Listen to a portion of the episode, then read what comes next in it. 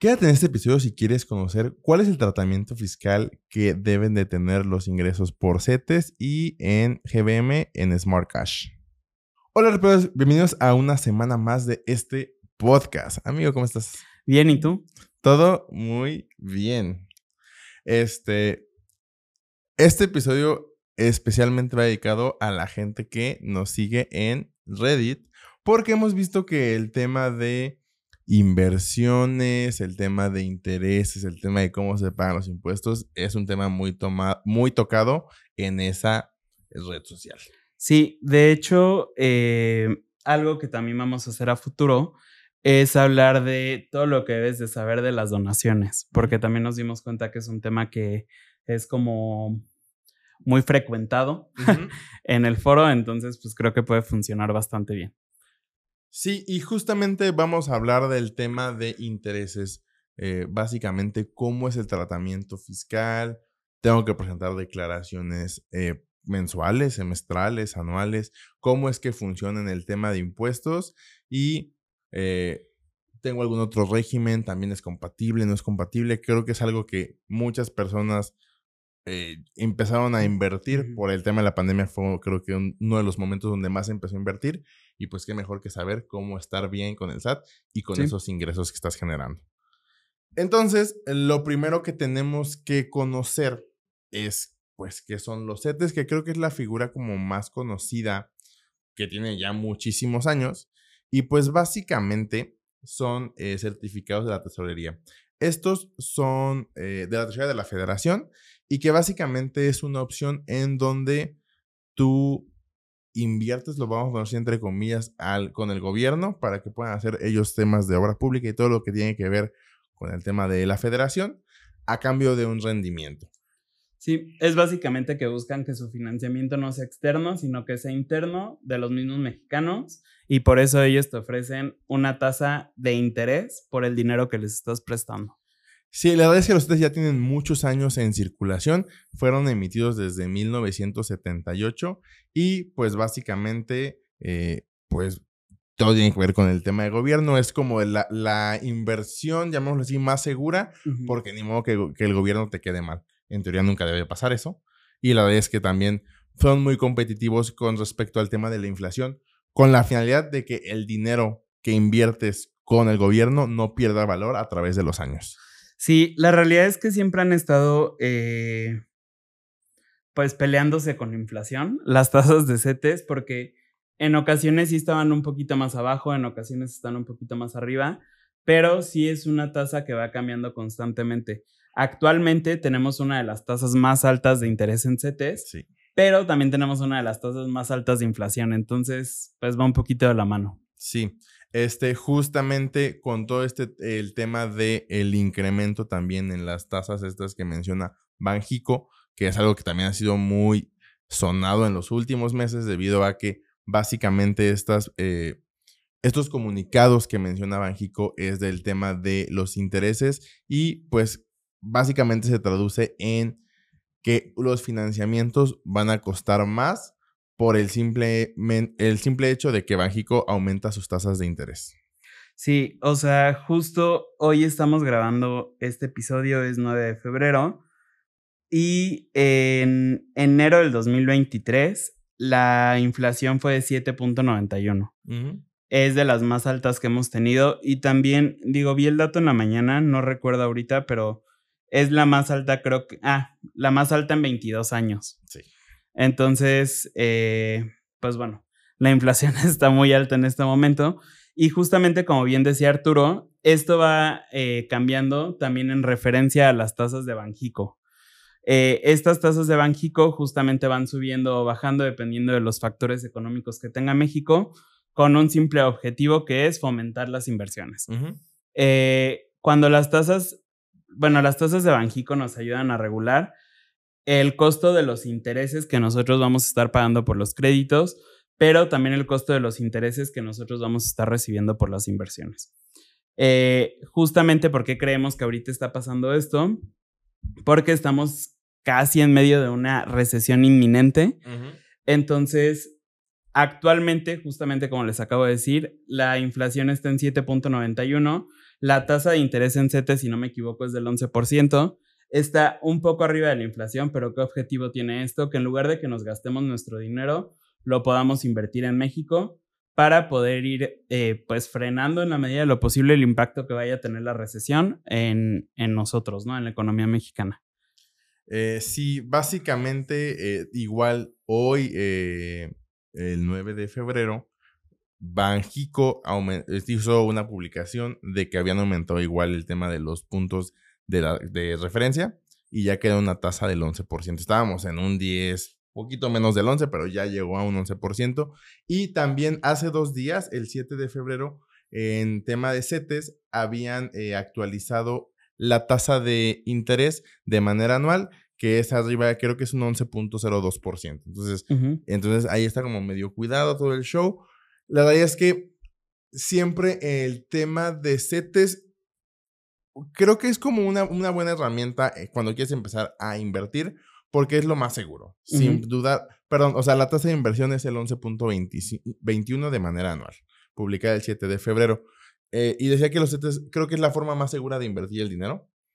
Este, sin duda algunas, la aplicación y la forma en que lo puedes hacer es a través de una página eh, que se llama, bueno, una aplicación que se llama CETES Directo. Básicamente ahí hay un tema de calculadoras, hay diferentes herramientas que también funcionan como intereses y pues ahí te pueden decir, depende los plazos que tengas pensado invertir o ahorrar, porque también funciona a veces como un poco de ahorro, este, son eh, la tasa o el rendimiento que puedes llegar a tener en estas eh, figuras que maneja en sets. Sí, y mencionamos también en este apartado lo de Smart Cash de GBM, porque justamente pues es un conjunto de instrumentos que nos van a dar liquidez y dentro de este conjunto de instrumentos está también CETES. Entonces, es por eso que es importante mencionarlo, porque al final van a tener el mismo tratamiento, aunque estemos hablando de dos instrumentos distintos. Sí. Ahora, en el tema de impuestos, como bien sabemos, cualquier ingreso que aumente nuestro patrimonio, en general tendrá que pagar impuestos. Los intereses de este tipo de instrumentos sí graban para eso, es decir, si tienes que pagar impuestos por esto, pero aquí la forma en cómo funciona es un poquito diferente a lo que conocemos. Básicamente lo que hacen es que las instituciones en donde tú estás invirtiendo, eh, GBM o CETES Directo, ellos harán una retención de un porcentaje de ISR que la idea es que en estos, tanto el año pasado fue creo que de los más bajos como este ha sido de, los más bajos, porque eh, pues lo que intentan fomentar o creo que lo que buscan es que todo, o sea, que la retención no te quite el rendimiento que generaste. Entonces, eh, aquí es muy importante saberlo. En este 2023, la tasa de retención es del 0.15% sobre el eh, capital invertido. Esto es muy importante. No importa si tú eh, invertiste 10 mil, 100 mil o lo que sea el y hayas ganado lo mismo en los, cualquiera de los casos, el porcentaje de retención va sobre tu capital invertido. Sí, y aquí es súper importante que sepamos esto, porque de hecho estamos ante una de las tasas de retención más chiquitas que hemos tenido en la historia. O sea, en el 2017, por ejemplo, la retención era del 0.58% sobre el capital invertido. En el 2018 del 0.46%, en el 2019 del 1.04%, en el 2020 estábamos ante una de las más altas, que fue del 1.45%, y aquí afectó porque justamente entró nuestra muy bien conocida pandemia. Entonces, eh, las personas que comenzaron a hacer inversiones en 2020, el rendimiento fue menor de lo esperado porque pues justamente estuvo el tema de la pandemia a nivel mundial y aparte la retención fue de las más altas, al menos en estos últimos años. Entonces fue un tema complicado y justamente esto dio pie a que muchas personas tuvieran saldos a favor estratosféricos. Sí. Eh, en 2021 fue del punto 97%, 2022 del punto 08%, esta fue de las más chiquitas y ahorita hubo un aumento que fue del 0.15%, o sea, fue casi el 50% a comparación de la del 2022, pero es que la del 2022 era muy pequeña. Sí. Este, ahora, el tema de cómo se declara. La verdad es que al, final de cuentas, tú al recibir una retención por parte de estas instituciones, ellos van a emitir una constancia, donde van a decir, ah, pues sabes qué, eh, Eric invirtió tanto eh, dinero, tuvo tanto de interés nominal, que el interés nominal es importante también que sepamos este concepto, que es básicamente el ingreso que tú estás viendo de manera líquida. Después viene un tema de un interés real, que esto es quitarle la inflación al interés nominal. Y si hay una utilidad, pues podrás, e, ese es el ingreso que realmente tendrás que acumular. Y pues también decía, ah, pues también le retuve tanto de impuesto. Ya con esa constancia de retención, la información viene precargada en tu declaración anual. Eso es importante. Los quieres ocultar, no vas a poder porque pues básicamente la institución ya emitió y el SAT ya sabe y tanto sabe que va a estar en tu en el apartado de intereses. Y básicamente aquí hay como una opción que existe del no presentar una declaración anual porque a ver, importante como recalcarlo, el tema de los intereses únicamente tienes que presentar una declaración anual por estos ingresos. Y aquí el tema de no presentar la declaración anual es cuando exclusivamente obtienes ingresos por intereses y estos intereses no superaron los 100 mil pesos. Si estás en este supuesto, no tienes por qué preocuparte, ya con la retención que te hizo, eh, pues, CETES o eh, GBM, ya con eso se puede tener como por cumplida la obligación. Sin embargo, si tienes deducciones personales, pues también podrás disminuir y a lo mejor recuperar parte de la retención que te hicieron durante el momento en que estuviste invirtiendo. Sí, es súper importante también que estemos conscientes de que esta constancia de retención las instituciones tienen para emitirla en teoría hasta el mes de febrero. Entonces, normalmente cuando tú tienes inversiones en GBM, no sé, no sé si en este momento ya llegó, no recuerdo, pero si te dicen, oye, estamos en el mes de febrero, tú realizaste inversiones con nosotros, nosotros te vamos a emitir esta constancia de retención. Justamente, y este es un tema, eh, pues no complicado, pero sí muy preguntado. Eh, ¿Qué pasa con este tipo de retenciones? ¿Qué pasa si yo de pronto invertí en acciones en GBM? Porque, por ejemplo, las personas que son reciclo, el SAT se va a enterar, no se va a enterar, sí se entera y se entera justamente por este tipo de constancias que emite GBM donde sí dicen, ok, el tipo de ingresos es intereses, entonces el monto grabado es tanto, yo te retuve tanto, etc. Y lo mismo pasa cuando son dividendos, lo mismo pasa cuando es enajenación de acciones. Todas estas constancias son emitidas por GBM de manera indistinta. No van a decir, ay, esta sí se la emito porque es reciclo, esta no se la emito porque es reciclo, no. Al final, eh, la ley es clara para los reciclos y sí nos dice, no puede ser socio o accionista en general. O sea, ni siquiera especifica que en México. Entonces, el criterio conservador para este tipo de operaciones es que no deberías de ser reciclo. Aún así, porque no se actualizan los sistemas del SAT, etcétera, hay personas a las que sí les permite ser reciclo, incluso con este tipo de inversiones en acciones, en pues en acciones básicamente, eh, pero no implica que eso esté bien. Siempre hay un riesgo latente. Sí, o sea, al final de cuentas creemos que puede no pasar nada, que no hago mi declaración y ya no se va a entrar nadie. La es que no, o sea, recordemos que parte de los, digo, a ver, en CETES es el mismo gobierno el que, el que te está dando esta constancia, entonces sería muy malo que no te dijera eh, que ese, o sea, que mismo Secretaría de Hacienda no dijera al SAT que estás invirtiendo con ellos. Entonces, eso suena como un poco ilógico, pero sí es muy importante que si por desinformación invertiste en acciones siendo reciclo, ten mucho cuidado. Ahí será como cuestión de analizar el riesgo que puedes llegar a tener. La realidad, como bien decía Eric, pues sería en estricto sentido que no podrías pertenecer al régimen porque eres socio. Y el tema, la verdad es que el régimen de intereses en personas físicas es como muy noble porque es compatible con todos los regímenes. O sea, no hay como una limitante como por ejemplo esta plataforma y reciclo que no son compatibles, la verdad es que intereses siempre lo meten, siempre es como de, ah, e intereses. Y obviamente va a seguir así por mucho tiempo, porque justamente una de las formas de obtener intereses es apoyar al gobierno con dinero. Entonces, es algo que va a ser eh, compatible con absolutamente todos los regímenes. Sí, y eh, eh, bueno, está la otra opción también si no llegas a presentar, a presentar declaración anual, que es cuando tienes aparte ingresos por sueldos y salarios. Únicamente si tienes ingresos por sueldos y salarios e intereses que entre los dos no suben 400 mil, también no puedes presentar, puedes no presentar tu declaración anual. Pero si tienes deducciones personales, pues tal vez te convenga. Sí, aquí de qué es de lo que nosotros debemos de estar conscientes, justamente como ya dijo Arturo, vamos a tener nuestros intereses reales que van a ser únicamente aquellos que rebasen a la inflación que hubo en el periodo donde nosotros invertimos. Sobre estos intereses reales que va a ser la utilidad que verdaderamente tuvimos, o sea, pues justo lo que rebasó la inflación, es sobre lo que nosotros vamos a pagar impuesto. Para esto, normalmente la retención que nos hacen por los intereses va a bastar porque nosotros estamos eh, recibiendo o estamos sufriendo una retención sobre el capital invertido. ¿Esto qué significa? Justamente que si nosotros invertimos 10 mil pesos, a nosotros nos van a retener sobre los 10 mil pesos y no sobre el monto de interés que nosotros generamos mm. y mucho menos sobre el monto de interés que nosotros generamos después de la inflación. Entonces, en ocasiones llega a ser suficiente esa retención que nos hacen para no tener que pagar impuestos, pero lo que sí debemos de saber también es que este excedente sobre la inflación o nuestra utilidad de la inversión se va a sumar a todos los demás ingresos que nosotros tengamos. Entonces ahí es cuando llegan a ocurrir algunos saltos en la tarifa del ISR que les vamos a dejar por acá.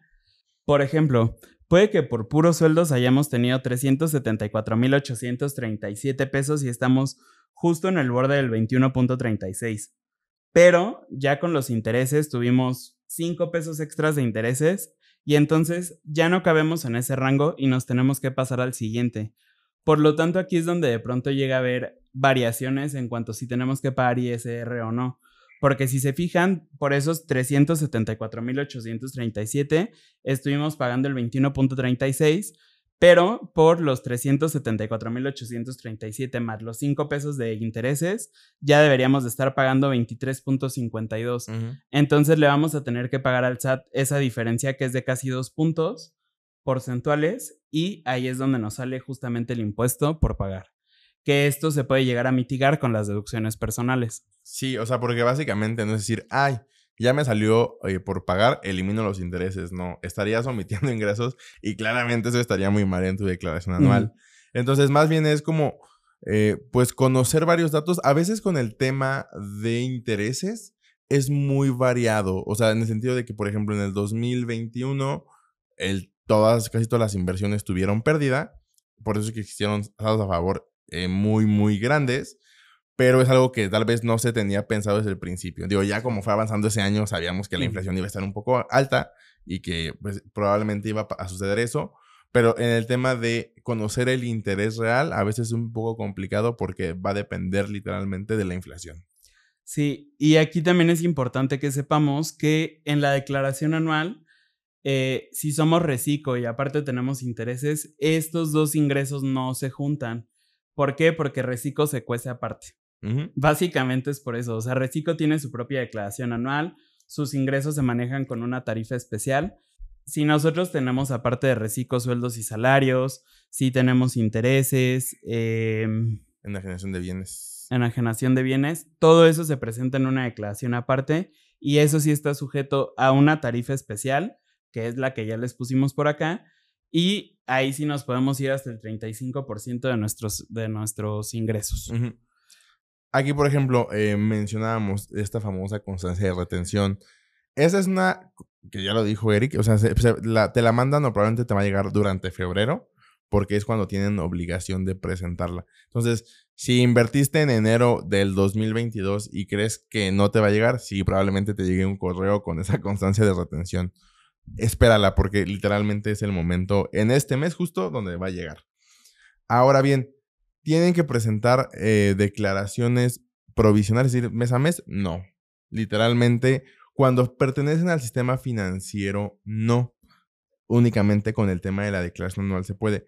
Sin embargo, cuando inviertes en, en alguna empresa que no sea parte del sistema financiero, en cualquier promotora de inversión, Ahí lo que pasa es que el tratamiento de los intereses es diferente, porque al no pertenecer al sistema financiero, la retención que te tendrán que hacer es del 20% sobre el interés nominal.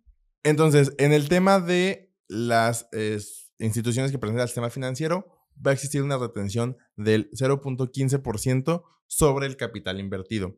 Cuando es una eh, institución del sistema no financiero, es una retención del 20% sobre el interés nominal. Entonces nos damos claramente en las tasas de, retención son completamente diferentes. Sin embargo, ambas, eh, ambas, ambos intereses se llevan hasta la declaración anual. Existen otros intereses que ya están sujetos a pagos provisionales y que van a ser semestrales, pero es únicamente cuando tú como persona física le prestas a una persona moral.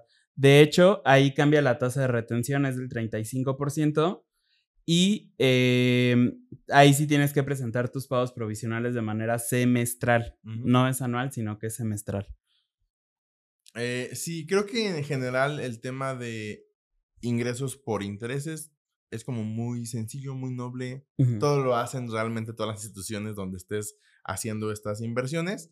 Sin embargo, pues es importante que eh, como que tengas presente cuántos intereses generaste, cuánto es lo que invertiste y si no te dedicas nada más que a obtener intereses, pero superaron los 100 mil, pues recuerda que tienes que presentar tu declaración anual. Y ser conscientes también de cuáles fueron las inversiones que realizaron. Porque en ocasiones el sistema del SAT tiene fallas. Entonces llega a no cargar o precargar las constancias de retenciones y eso no implica que te perdonaron el ingreso.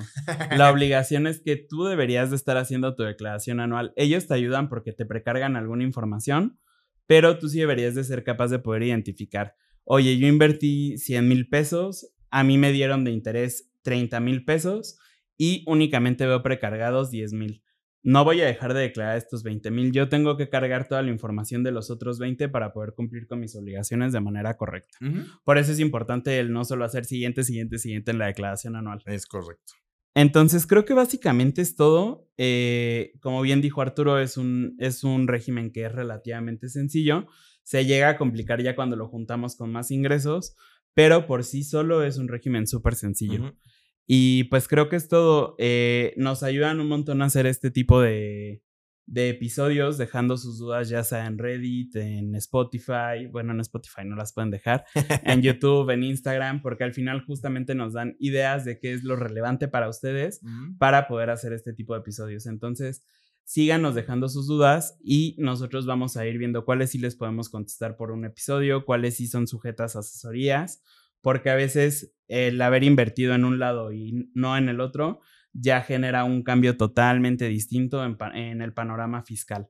Entonces, déjenos sus dudas de cualquier forma. Eh, nos pueden contactar siempre por TikTok, Instagram, Facebook, eh, Spotify, YouTube. Contestamos las dudas de Reddit, como es este caso. Y mm, pueden agendar siempre una asesoría en nuestra página web. Eh, creo que es todo. Yo soy Eric. Yo soy Arturo. Juntos somos Arpea y nos escuchamos en la siguiente semana.